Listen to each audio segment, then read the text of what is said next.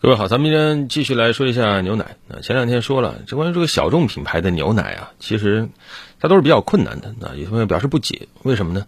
其实有没有想过，为什么小众牛奶啊这个时候火起来了？大概就是这么几年啊。我记得开头呢，最开始是有一些人呢，不知道自来水还是怎么样啊，纷纷在网上说：“哎呀，感觉自己现在喝的牛奶没有小时候奶味那么浓了，啊，觉得现在奶味淡。”这个口味这个事儿不好说啊。但紧接着慢慢的。就各种小众牛奶，那地方牛奶品牌慢慢就崛起了，加上这几年这个电商物流啊，也可以说天时地利人和都占了吧，啊，各种呃社交平台呀、短视频呢，呃这些地方品牌就不断的宣传自己口感好、有营养怎么样，一下子就吸引了很多对于这个优质奶有诉求的消费者啊，很多地方都这样啊，呃，而且这个宣传的手段都差不多啊，什么呃本地人才知道的好牛奶。啊，品质特别好啊，比超市大牌要更好等等。你像我知道的什么，呃，辽阳有辉山牛奶啊，说当地人读书啊都是喝这个；云南人说啊，我都爱喝这个欧亚牛奶。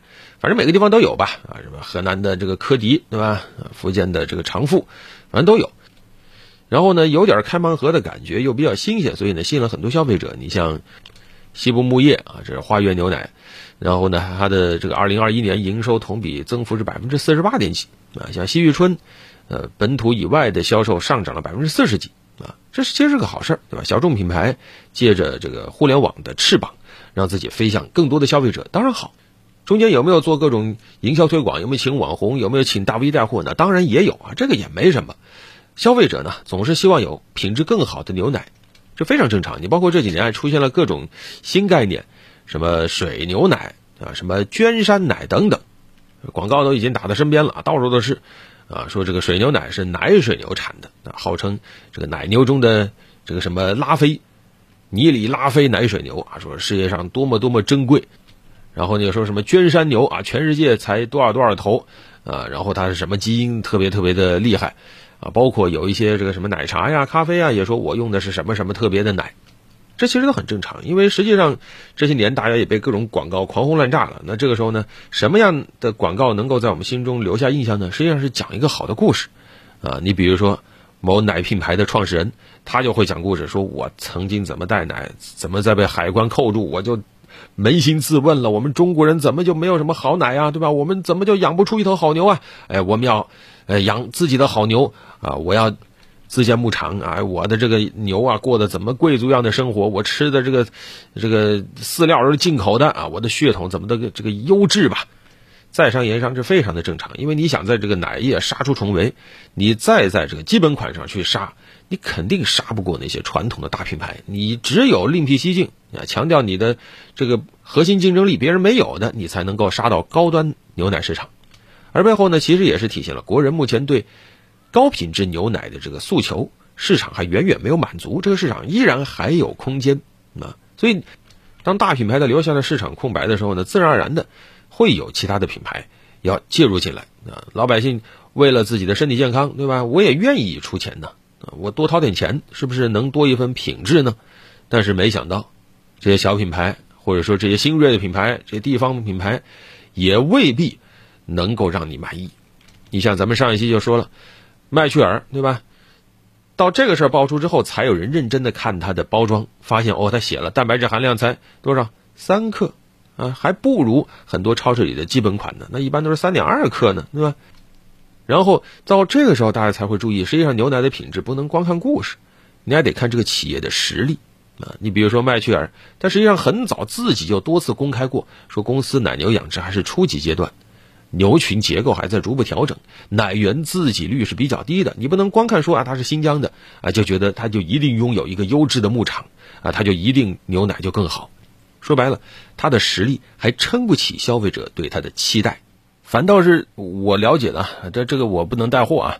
像建设兵团，哎，兵团它自有的一些其实东西也挺有意思的，挺不错的。我在办公室有时候也经常用他们的，不过我买的是奶粉呢，奶粉呢，我觉得那个好放一点啊，更适合我在办公室用。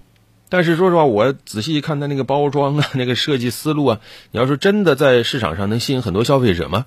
其实也比较难。当然，在这个给消费者讲故事呢，呃，这些新锐品牌它可能比较擅长，但是问题在于你们得珍惜自己好不容易在消费者心中留下的这点印象啊。可这几年，不少一些网红品牌、新锐品牌都出过一些问题啊，什么这个含量不达标啊，啊那个质量不过关呢？看似高端，但实际上很可能基本功还没有完全练好。毕竟，乳制品这个行业就好像金融小说里一样，那打来打去，最后你打的是什么？打的内功啊！多的不说吧，你首先你的自有牧场，这个是做不了假的啊，一定要花时间。花金钱才能把它给培养出来、建设出来，并且还运营的好。很多过去都只是地方品牌，它的奶源物流能力其实都很有限。你说过去仅仅只满足于家门口，没什么问题。但是突然一下子插上了互联网的翅膀，你要面向全国的消费者，这下子它本身的短板一下就暴露出来了。它奶源不够了怎么办？那只能直接向一些奶农购买。那奶农的奶源，你这个品控做下去，又同样非常考验你的实力。那么你这个新锐品牌，你的资金、你的规模、你的管理跟不跟得上？一些老品牌、大品牌曾经踩过的坑，人家都交过学费了，你还没交过学费，你学到了吗？结果没学到，一下子倒霉的是谁呢？当然，这品牌自己是倒霉了，他可以说结结实吃到了教训，包括市值下降啊，市场占有率一下子大跌等等。那那消费者呢，更是无辜，消费者倒霉。那，原以为我多花了钱能够买到更有品质的奶，结果发现不是，啊，这个牛奶市场在我们眼中依然是一片浑浊，怎么办？难道真的让消费者每个人都自己养一头牛吗？这显然不是解决的办法。当然，我们也看到近年来，为了推动我国牛奶行业能够快速平稳发展，把整个产业链给进行完善，实际上从国家层面已经加强了对牛奶的质量把控，也颁布了一系列措施，包括。呃，《中华人民共和国动物防疫法》啊，乳制品质量安全提升行动的方案，还有包括农垦乳业联盟的产品标准，以及婴幼儿配方乳粉产品配方的相关材料的修订版，等等等等啊，也希望这一系列措施能够扎实推动整个牛奶行业的发展，规范市场的竞争，提高我国牛奶的竞争力。好了，本期就聊这么多。